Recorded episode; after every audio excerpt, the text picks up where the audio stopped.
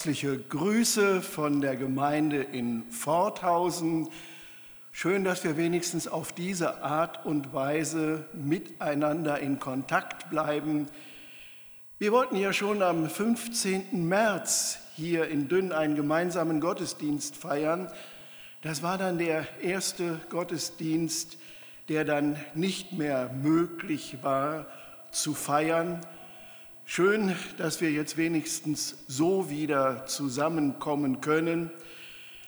Eine Gemeinde, die die Lieder hört und nicht mitsingt. Ich glaube, so etwas hätte sich vor wenigen Monaten überhaupt niemand vorstellen können.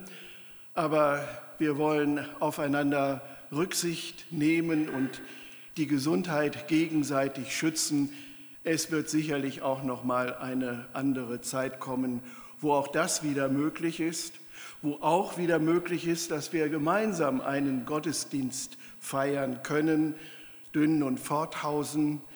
Unsere Planung war ja am 20. September einen gemeinsamen Gottesdienst zu feiern. Aber wenn ich hier so in die Reihen sehe, Vielleicht könnten hier noch zehn Leute zusätzlich kommen, aber nicht 30 oder 40 aus Forthausen hierher. Ich wüsste nicht, wo die dann noch Platz hätten. Und umgekehrt wäre es ja genauso in Forthausen. Das Stichwort war gerade Open Air Gottesdienst. Wenn wir ja am 20. September wirklich eine Hochwetterlage haben, wir haben ja eine große Wiese in Forthausen und bei schönem Wetter könnten wir da locker 100, 150 Leute auch mit Abstandsregelung unterbringen. Aber wie das bei den Wetterberichten so ist, sicher kann man im Grunde erst zwei, drei Tage im Voraus sagen, wie es dann ist und ob das so kurzfristig möglich ist zu entscheiden, wir feiern gemeinsam einen Gottesdienst. Die Gemeindeleitungen werden da sicherlich noch miteinander sprechen und vielleicht, wenn nicht in diesem Jahr, dann doch im nächsten Jahr, dass wir dann wieder einen gemeinsamen Gottesdienst feiern können. Ja, ich bin seit zwei Jahren im Ruhestand. Am 1. Juli 2018 habe ich meinen Dienst im Diakoniewerk Pilgerheim Weltersbach nach fast 18 Jahren beendet, mit 65 Jahren und sechs Monate. Die später Geborenen müssen ja wohl noch etwas länger dann arbeiten. Aber ich bringe mich weiter ein in die Gemeinde in Forthausen. Und es hat jemand mal gesagt, bis dahin war das Pflicht und jetzt kommt die Kür. Und die Kür ist ja bekanntlich immer noch schöner als die Pflichtübung. Wir haben die Schriftlesung gehört aus der Apostelgeschichte Kapitel 19. Der Evangelist Lukas, der uns diesen Bericht überliefert, schildert, unter welch dramatischen Umständen der Apostel Paulus dem auferstandenen Jesus Christus vor Damaskus begegnet und wie das sein Leben völlig verändert, umgekrempelt hat und er zum Völkermissionar berufen wurde. Viele Jahre später schreibt er einen kurzen Brief an seinen jungen Mitarbeiter Timotheus. Er möchte ihn ermutigen, den Dienst am Evangelium auch bei Widerstand treu auszurichten. Und er blickt zurück auf sein eigenes Leben und er macht deutlich, mir ist Gnade und Barmherzigkeit widerfahren. Und diese Gnade und Barmherzigkeit, lieber Timotheus, gilt auch dir, möchte dich ermutigen und sie möchte uns alle ermutigen, auch in schwieriger Zeit wo viele Menschen Angst und Sorge haben, wie die weltweite Corona-Pandemie sich ausbreitet, wie die wirtschaftlichen Verhältnisse in unserem Land sind, über zehn Millionen Menschen, die jetzt von Kurzarbeit betroffen sind, wie wird das weitergehen? Wird sich eine Zeit nochmal anbahnen, dass diese Menschen alle wieder zurückkommen zu ihrer Arbeit in Lohn und Brot? Oder wird sich das noch weiter dahinziehen? Wir haben das in den zurückliegenden Monaten bei unseren Kindern so erlebt. Unsere Jüngste, die in Nordirland wohnt, die zum Homeoffice verurteilt war, die dann aber zu Hause gleichzeitig ein Kind, ein Sohn, vier Jahre alt in der Betreuung hat. Und sie erzählt uns immer, wie schwierig das war, das beides miteinander in Einklang zu bringen. Oder unsere Tochter in Willig, die Lehrerin ist und die drei Kinder zu Hause hat.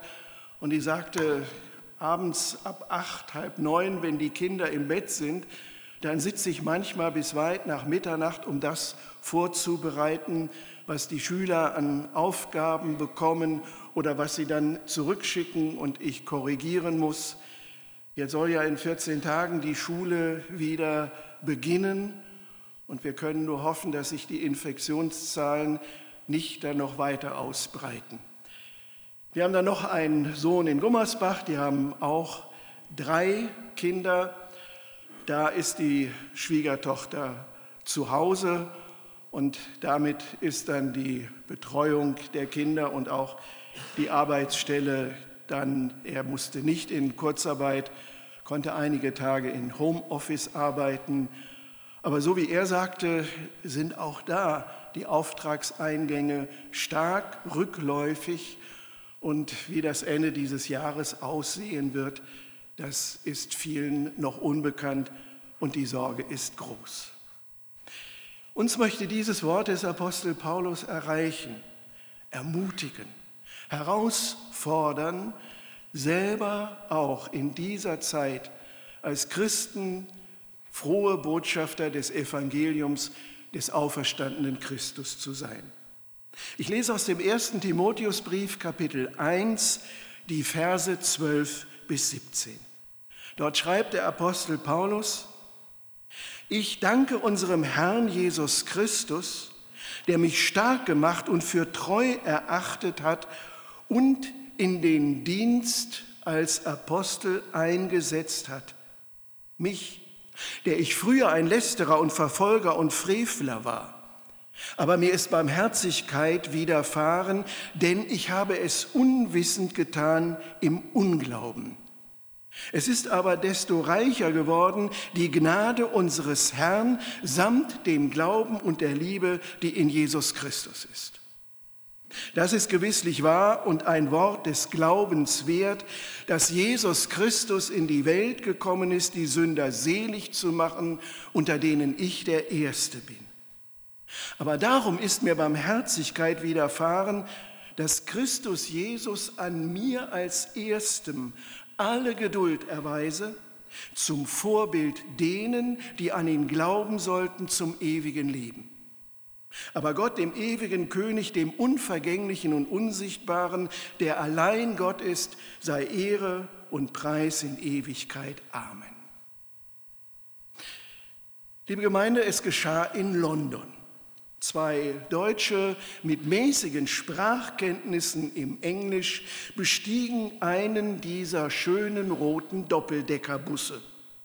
Einer von den beiden fand noch unten Platz. Der andere spazierte auf das Oberdeck.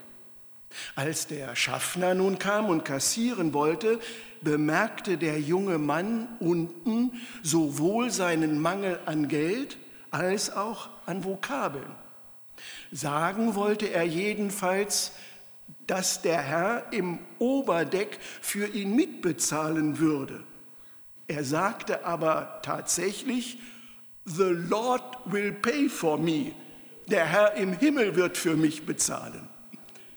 Was in diesem Doppeldeckerbus eher für Schmunzeln sorgte, ist aber genau die Wahrheit des Evangeliums. The Lord will pay for me. Der Herr im Himmel hat für mich bezahlt.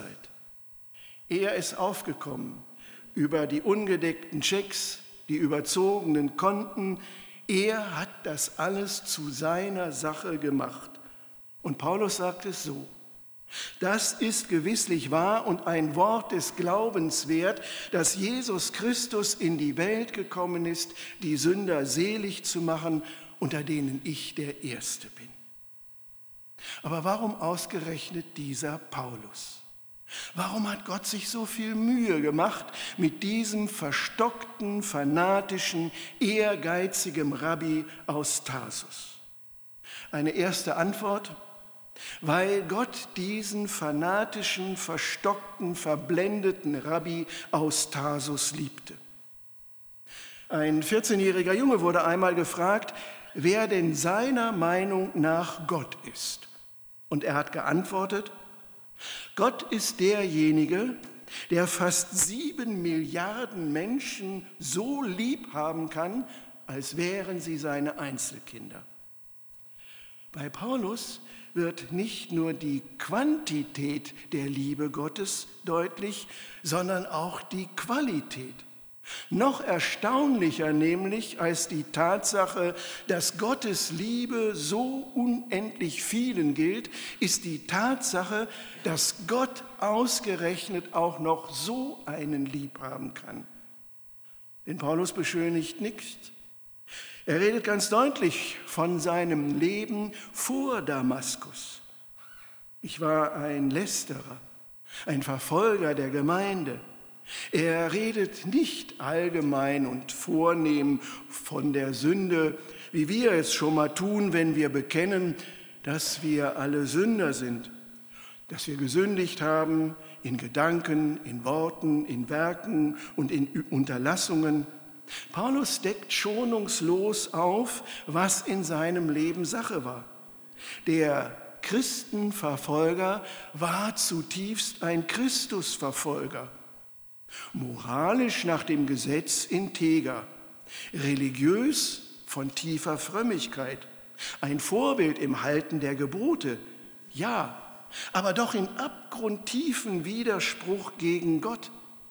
Er, der Kluge, zutiefst unwissend, verblendet, im Irrtum verstrickt.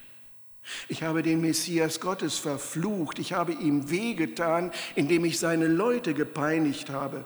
Ich, der ich rein, gerecht und fromm sein wollte, ich wurde zu einem Sünder. Nein, zum größten Sünder überhaupt. Ich bin der Erste unter den Sündern. Und dann erlebt Paulus sein Damaskus. Er begegnet Jesus. Saul, Saul, warum verfolgst du mich? Wer bist du, Herr? Ich bin Jesus, den du verfolgst. Wie vom Blitz getroffen sinkt Paulus zu Boden. Blind und stumm führen sie ihn nach Damaskus. Aber Jesus richtet seinen Feind nicht hin, er richtet ihn auf. Durch einen schlichten Mann namens Ananias erfährt Paulus die Vergebung und lässt sich taufen auf sein Bekenntnis an Jesus Christus, den Sohn Gottes. Und zugleich erfährt er seine Berufung zum Boten des Evangeliums und zum Apostel. So ist es. Der Menschensohn ist gekommen, zu suchen und selig zu machen, was verloren ist. The Lord will pay for me. Das ist gewisslich wahr und ein, Wert, ein Wort des Glaubens wert. So bekräftigt es der Apostel viele Jahre später in seinem Schreiben an Timotheus. Was muss ich tun, um von Gott angenommen zu werden? Nur eins. Paulus sagt, einsehen und bekennen, dass ich vor Gott ein Sünder bin, meine Schuld vor Gott bekenne. Ich muss einer sein, der sich von Jesus finden und retten lässt. Denn selbst mit meiner, mit des größten Sünders Sünde ist er fertig geworden. Ich hatte nichts als Zorn verdient und soll bei Gott in Gnaden sein. Gott hat mich mit sich selbst versöhnet und macht durchs Blut des Sohns mich rein. Wo kam dies her? Warum geschieht's? Erbarmung ist's, erweiter und weiter nichts. Haben wir das alle in unserem Leben erlebt und erfahren? Wenn nicht, dann ist immer noch Gnadenzeit, seine Hände zu Gott auszustrecken und zu rufen, Herr, erbarme du dich meiner. Ich hatte letzte Woche eine Beerdigung, ein Doktor, ein Organist, einer, der einmal in jungen Jahren auch in Wermelskirchen zur Gemeinde gehört hat und wie dann auch immer den Kontakt verloren hat, aber sein Wunsch war es. Bei dieser Beerdigung sollte ein Stück von Johann Sebastian Bach gespielt werden. Herr, erbarm du dich mein. Vielleicht hat er wieder zurückgefunden zu dem, der so einmal in jungen Jahren Herr in seinem Leben war. Ich weiß noch, wie das war vor ja, 47 Jahren. Nachdem meine Eltern gestorben waren, kam ich zu meinem Onkel, der die Vormundschaft für mich und meinen Bruder übernommen hatte, nach Lüdenscheid. Aber da er meinen Bruder schon aufgenommen hatte, war für mich mit 16 Jahren dort in der Wohnung kein Platz mehr. Ich sollte mir ein möbliertes Zimmer suchen und so im Familienanschluss leben, bis sie eine größere Wohnung gefunden hätten. Da war eine Anzeige in der Zeitung, da gab es ja noch kein Internet, 1970. Möblierte Wohnung für einen ruhigen älteren Herrn. Naja, dachten wir, wir stellen uns einfach mal vor. Und die Familie nahm mich tatsächlich auf. Sie gehörten zur freien evangelischen Gemeinde in Lüdenscheid. Drei Söhne, so in meinem Alter, waren noch dort zu Hause. Und ich habe dann da vier Jahre in der Familie als Familienanschluss gelebt. Ich liebe diesen Bibelvers, der da eingeblendet war. So sind wir nun nicht mehr Gäste und Fremdlinge, sondern Gottes Hausgenossen. Wenn jemand zu Besuch kam, dann wurde ich vorgestellt als der Hausgenosse der Familie. Ich wusste zwar, ich bin kein Familienmitglied, aber in ihren Augen bin ich kein Fremder. Und ich habe dann das erlebt, dass auch Jesus mir begegnet ist. Nicht so spektakulär wie dem Apostel Paulus auf dem Weg nach Damaskus. Aber ich durfte erkennen, ja, Jesus. Obwohl ich so viel Schlimmes erlebt habe, obwohl meine Eltern schon in so frühen Jahren tragisch ums Leben gekommen sind, du hast mich nicht aus dem Auge verloren. Und du bist mir begegnet und ich darf glauben und dir vertrauen, dass du auch für meine Schuld gestorben bist, dass du auferstanden bist und lebst. Einige Jahre später habe ich dann meinen Beruf als Industriekaufmann aufgegeben, bin dann an die Freie Theologische Hochschule nach Gießen gegangen und habe dort dann ein Theologiestudium begonnen, war 20 Jahre in zwei Gemeinden als Gemeindepastor tätig, in Bielstein im Oberbergischen und Krefeld am Niederrhein und zuletzt dann die 17 Jahre im Diakoniewerk im Pilgerheim Weltersbach. Und seitdem bin ich auch in Forthausen, bringe mich auch dort mit ein, solange Gott mir die Kraft dazu schenkt. Warum Paulus? Wir haben festgehalten, weil Gott diesen fanatischen und verblendeten Rabbi aus Tarsus liebte, weil er dich, weil er sie so sehr liebt. Eine zweite Antwort, warum Paulus? Weil Gott genau diesen Mann mit seinen Gaben und Fähigkeiten gewillen wollte als Mitarbeiter in seiner Sache. Paulus erfuhr sein Damaskus als Lebenswende und als Berufung. Und in der Apostelgeschichte heißt es, dieser ist mir ein auserwähltes Werkzeug, dass er meinen Namen trage vor Heiden und vor Könige und vor das Volk Israel. Wen Gott findet, den beruft er auch. Und Paulus kann darüber nur staunen. Mir, dem Lästerer, dem Verfolger, dem Frevler, vertraut Gott eine so große Aufgabe an. Eigentlich müsste Paulus doch als untauglich durchgefallen sein. Gewiss, er hat sein Rabbi, sein Examen als Rabbi. Aber bei Gott müsste er doch durchgefallen sein. Aber so arbeitet Gott. Am liebsten mit Leuten, die eigentlich bei ihm schon durchgefallen sind. So macht Gott das.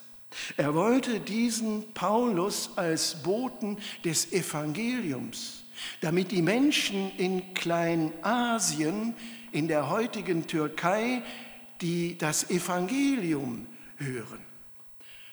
Heutige Türkei, das ist fast so etwas wie das Ursprungsland des Evangeliums. Bis 600 nach Christus dort der Islam die Oberhand gewonnen hat. Vor 50 Jahren waren noch 20 Prozent der Bevölkerung der Türkei Christen. Heute sind es keine zwei Prozent mehr. Und die Christen sehen sich dort Unterdrückung ausgesetzt und manch ein Prediger kann nur unter Polizeischutz arbeiten. Aber durch diesen Paulus ist dann auch das Evangelium nach Europa gekommen. Er sieht einen Mann in mazedonischer Kleidung, komm herüber und hilf uns. Und so reist er los, kommt nach Philippi, nach Athen, nach Korinth und später nach Rom.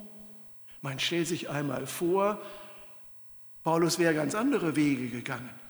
Er wollte ja ursprünglich einmal das Evangelium dort am Schwarzen Meer verbreiten. Da heißt es immer wieder in der Apostelgeschichte, und der Heilige Geist wehrte ihm. Was wäre denn gewesen, wenn er nach Asien gegangen wäre oder nach Indien gegangen wäre? Dann wären heute vielleicht die Inder alle Christen und wir würden vielleicht immer noch glauben, dass wenn es blitzt und donnert, Thor mit seinem Hammer auf den Amboss schlägt. Aber so kommt das Evangelium nach Europa. Und schauen wir uns einmal Gottes Weitsicht an. Er wollte den Paulus von der Gegenseite herüberziehen, damit der Römerbrief geschrieben würde, der Galaterbrief, die Korintherbriefe, die Grundurkunden christlicher Theologie. Er fädelt das ein, dass durch diesen Christ Christenverfolger die Christenheit bis heute gesegnet würde. Martin Luther entdeckt im Lesen des Römerevangeliums die Grundbotschaft der Gerechtigkeit Gottes, dass wir Menschen uns nicht die Gerechtigkeit vor Gott verdienen können, sondern dass uns die Gerechtigkeit zugesprochen wird, die wir an Jesus Christus glauben. Und so kommt in finsterster Zeit, als die Menschen, den Menschen verkündet wurde, das Geld im Kasten klingt, die Seele aus dem Fegefeuer springt, dass wir nicht mit Gold und Silber erkauft sind, durch das, sondern durch das teure Blut Jesu Christi. Und dieses Evangelium wurde dann ganz neu wieder verbreitet.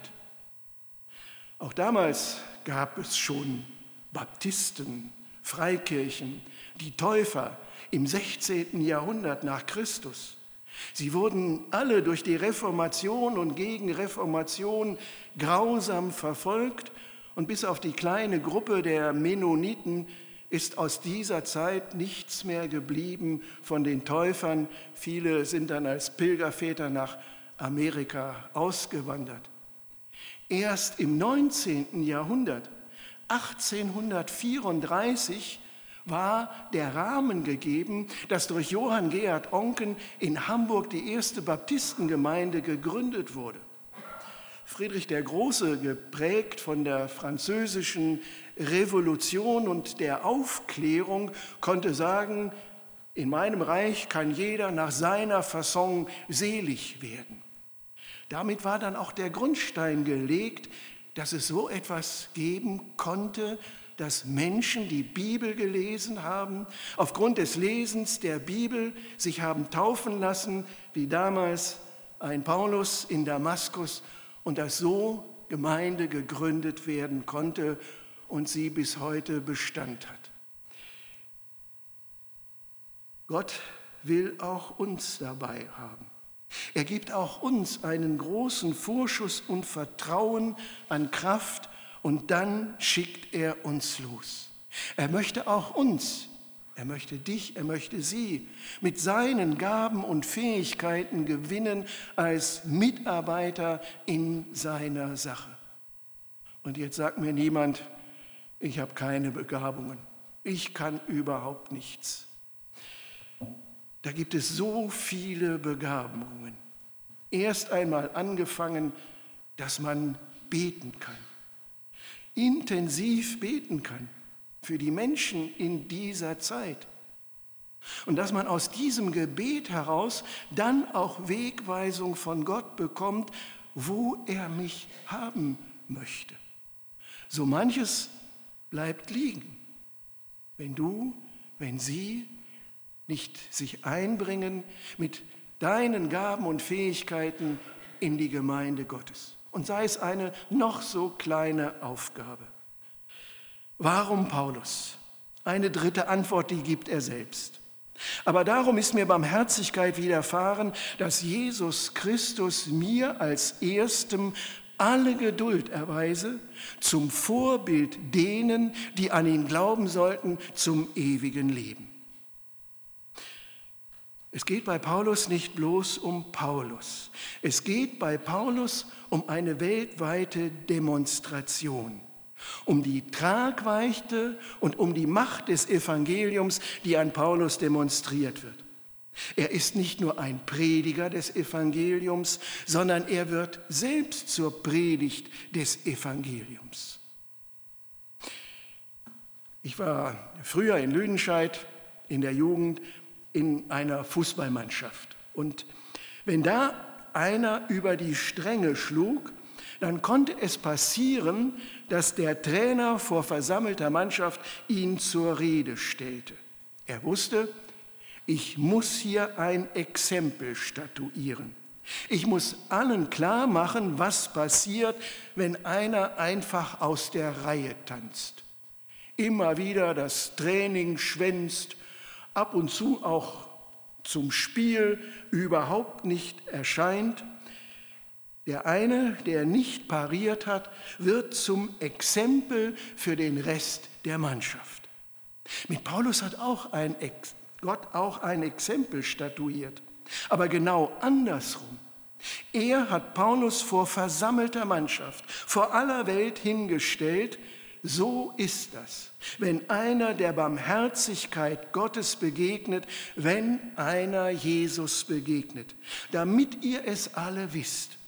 An Paulus könnt ihr sehen, wie die Barmherzigkeit Gottes auch das verkorksteste Leben wieder hinkriegt. Wenn das bei Paulus geht, dann geht das bei allen. Dann geht das bei uns. Dann darfst du wissen, dann geht das auch bei dir. Dann musst du nicht länger meinen, für mich reiche die Liebe Gottes nicht aus. Es ging bei Paulus, dann geht es bei uns alles, allen. Paulus wurde zum Muster, zum Testfall, zum Vorbild für jeden Menschen, dem Jesus begegnet und dem Jesus die Barmherzigkeit des ewigen Gottes schenkt. Es ist wie wenn eine Eisenbahnbrücke gebaut wird. Ist die Brücke fertig, dann schickt man einen unbemannten Zug über diese Brücke. Dieser Zug, der ist viel schwerer bepackt, als es ein normaler Zug wäre. Und wenn dieser Zug dann hinübergefahren ist und die Brücke gehalten hat, dann kann sie für den Verkehr freigegeben werden. An Paulus ist die Belastbarkeit der Liebe Gottes erprobt worden. Paulus ist der Probelauf der Barmherzigkeit Gottes. Bei wem sollte es nun nicht reichen? Willst du etwa sagen, dir, bei dir reicht die Barmherzigkeit Gottes nicht aus? So ist das also. Gott wollte diesen Paulus als geliebtes Einzelkind, als Missionar und als Lehrer und als Exempel für die ganze Mannschaft. Warum Paulus? Eine vierte und letzte Antwort. An Paulus wird deutlich, was ein Vorbild, was ein Heiliger ist. Paulus nennt sich selbst ein Vorbild für die, die nach ihm zum Glauben finden sollten an Jesus Christus. Paulus ein Vorbild? Ich denke, wir haben andere Begriffe von Vorbildern. Das Vorbild, das ist doch der glaubwürdige Mensch, der, der aus der Masse herausragt. In der Sage ist es ein Held, in der Literatur oft ein einsamer Idealist, in der Religion ein untadliger Heiliger. Wir bewundern solche Vorbilder und schauen zu ihnen auf. Aber wir haben auch manchmal unsere liebe Lot mit ihnen. Sie stehen doch so hoch über uns, dass sie für unsere kleinen Verhältnisse unerschwinglich erscheinen und außerdem zu Schulbuchgeschichten und Predigtepisoden verarbeitet, bekommt das Vorbild oft einen leicht säuerlichen Nebengeschmack. Mit erhobenen Zeigefingern wird uns das Vorbild mahnend vor Augen gemalt. Und schließlich, heutzutage machen sich Vorbilder rar. Wer ist schon so, wie er als Vorbild sein wollte? Und da kommt uns Paulus wieder in die Quere. Er könnte uns allen aus der Verlegenheit helfen. Für ihn ist ein Vorbild gerade nicht der unbescholtene, moralisch herausragende Held, der tapfere, einsame Idealist, der Heilige ohne Fehl und Tadel. Paulus, ein Lästerer, Verfolger und Frevler, der Erste unter den Sündern. Schauen wir noch einmal zurück. Paulus ist ein Vorbild, das nicht auf sich selbst zurückweist. Er ist ein Vorbild, das über sich hinausweist. Und das ist entlastend und verbindlich zugleich. Paulus kann ehrlich sagen, ich bin ein Sünder, ein Frevler, ein Lästerer, ein Verfolger. Der ist also ein Vorbild, der zu seiner Schuld stehen kann. Weiter, mir ist Barmherzigkeit widerfahren durch Jesus. The Lord has paid for me. Mir ist vergeben worden. Der ist ein Vorbild, an dem Gottes Vergebung und Befreiung sichtbar geworden ist. Und weiter, er hat mich stark gemacht. Er hat mir einen Vertrauensvorschuss gegeben und mich in Dienst genommen. Paulus sieht die Erneuerung und Veränderung in seinem Leben der ist ein Vorbild, an dem Gottes Kraft zu erkennen ist, die ein verkorkstes Leben erneuert. Die Kurzbiografie des Paulus endet mit einem lauten Lob Gottes. Aber Gott, dem ewigen König, dem unvergänglichen und unsichtbaren, der allein Gott ist, dem sei Ehre und Preis in Ewigkeit. Das ist eine Art von Vorbild, die uns nicht erdrückt, sondern ermutigt. Eine Art Vorbild ohne moralinsauren Beigeschmack. Ein Vorbild, das Bürgern auch wieder Zugang verschaffen könnte zu vorbildlichem Leben und zu Respekt vor öffentlichen Vorbildern. Ehrlich, in der Kraft der Vergebung und der Erneuerung und der erneuten Beauftragung. Solche Vorbilder brauchen wir auch als Christen, durchaus auch in der Gemeinde. Es ist ja durchaus nicht so, dass wir nicht solche Vorbilder, Männer und Frauen in der Gemeinde auch haben. Und der Apostel Paulus ermutigt uns auch, solchen Vorbildern zu folgen. Der Hebräerbrief sagt, seht euch das Leben der Heiligen an und Hebräer 11 schildert eine große Liste von Menschen, die im Glauben gelebt haben, malt diese Menschen vor Augen, dass wir von ihnen lernen sollen, bei ihnen in die Schule gehen sollen. Wir brauchen keine Heiligen, die zwischen uns und dem Herrn Jesus stehen. Da hat niemand irgendetwas zu suchen. Wir können uns an Jesus wenden und da brauchen wir keine Fürsprecher oder sonstigen Menschen. Er hat uns den Weg zu Gott, dem Vater, eröffnet. Aber wir brauchen Vorbilder im Glauben, Heilige im Sinne des Apostel Paulus. Paulus also, warum er?